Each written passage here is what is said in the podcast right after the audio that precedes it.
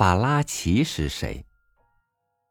就是昨天那位给自己未出生孩子写信的女人。我昨天说，孩子是大人生命的寄托。那么法拉奇给了他的孩子怎样的寄托呢？他的爱冒险，他的与懦弱为敌。他对孩子说的那些话，终究还是说给他自己听的吧。与您分享毛玉元的文章，他是法拉奇。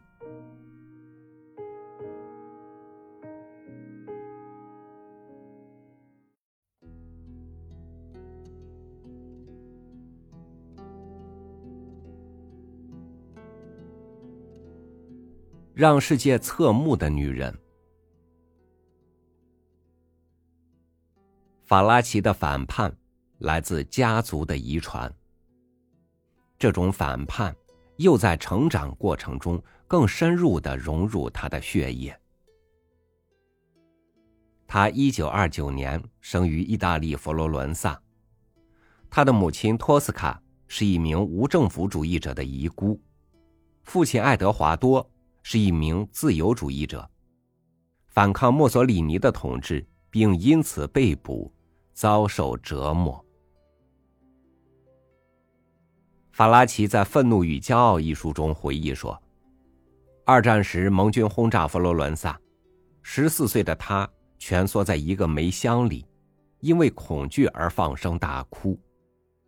他父亲非常生气，狠狠的掴了他一耳光，说。”女孩子是不哭的。从此，他从未再哭过，即便他挚爱的爱人去世，他也没有哭泣。长大以后，他成了名记者，采访过世界上最有权势、最有影响的大人物。一个美国记者形容他为一个没有哪个世界领袖人物会对他说不的记者。接受法拉奇采访需要勇气，他的问题总是充满挑战性。面对这些改变历史进程的人物，他始终摆出一副咄咄逼人的姿态。这种方式让全世界为之叫好，却让那些大人物感到害怕。在采访基辛格时，法拉奇旁敲侧击。基辛格最后不得不承认，越战毫无益处。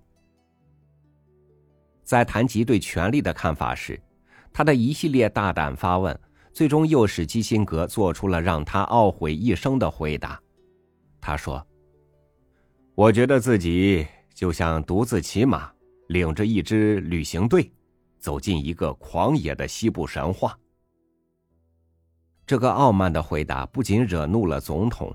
还惹恼了普通民众，即便在数年之后，基辛格回忆起来还痛心疾首，称这次采访是一生中与媒体打交道最具灾难性的一次。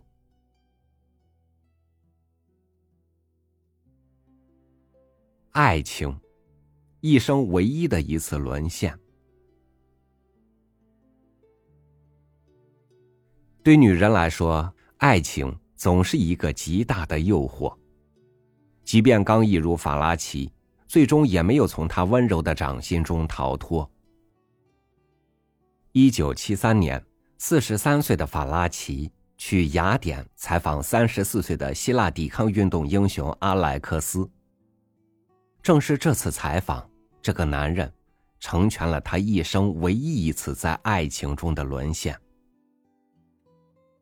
此前关于阿莱克斯的说法，法拉奇听得很多。他曾企图谋杀希腊军政府独裁者帕帕多普洛斯，结果被判处死刑。当军人政府慑于国内外舆论，而对他下了赦免令时，骄傲的阿莱克斯拒不签字。为了不使阿莱克斯成为英雄，他们最终才没有枪毙他。这样一个男人。无论他美与丑、文雅与残暴，都深深的契合了法拉奇的内心。他欣赏他的激情和口才，他忍受着他的任性和固执。他和他一起承担无处不在的危险。他一直说阿莱克斯是堂吉诃德，而他就是他忠实的仆人桑丘潘沙。他的使命就是跟着主人梦呓撒谎、夸夸其谈，忍受无法忍受的痛苦和想象中的敌人格斗。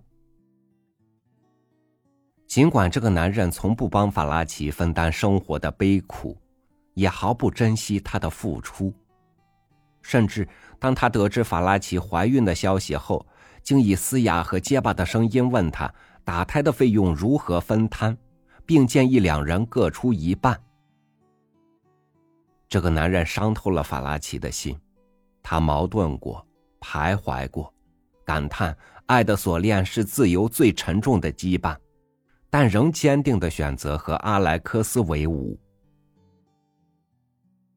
即使是这般并不完美的爱情，也最终未能天长地久。一九七六年。阿莱克斯在一场有预谋的车祸中丧生，法拉奇的爱情也随他入土。那么多年的惊心动魄，化作一生一世的刻骨铭心，安放在记忆里，从此缅怀。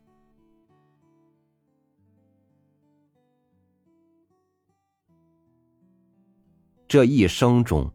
他只嫉妒过有孩子的女人。法拉奇和阿莱克斯的寓所时常受到政府便衣人员的光顾。有一次，甚至几天中，他们都在深夜用强光照射寓所的窗户，使两人的休息受到干扰。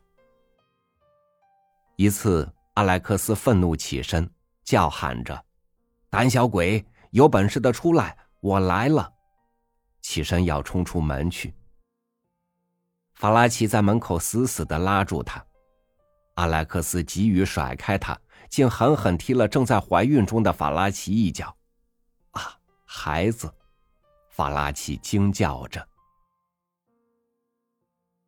法拉奇流产了，他一直想要一个属于自己的孩子。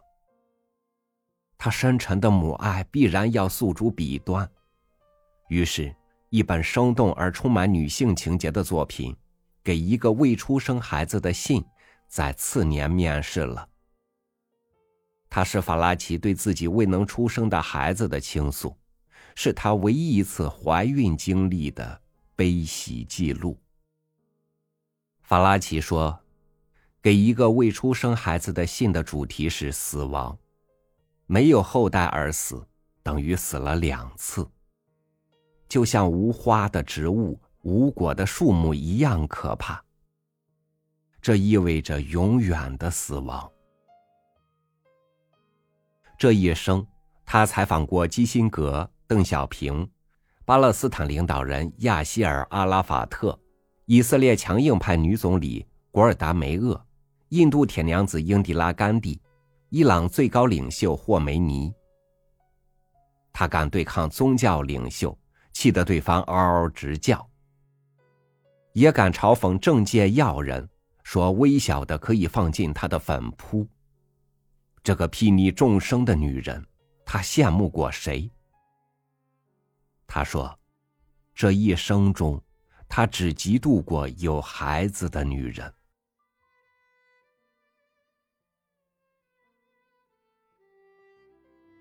是。二零零六年九月十七日，他死了，死于乳腺癌。在接受完手术之后，他坚持要看一眼手术中摘除的肿瘤。大夫说，从来没有人要求看自己布满了癌细胞的血肉。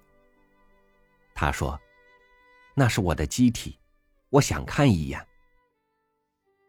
于是他们把它拿进来。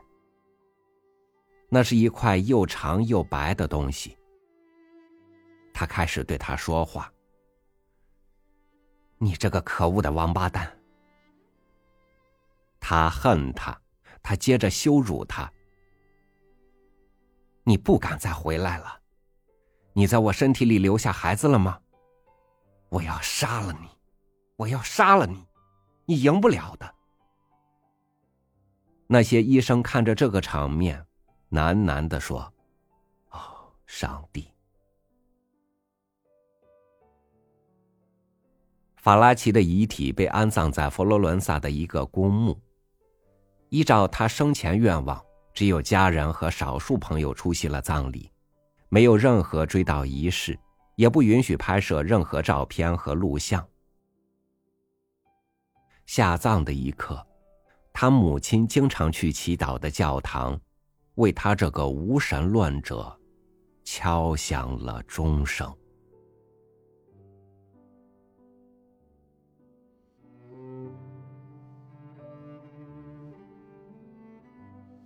人的一生可以很辉煌。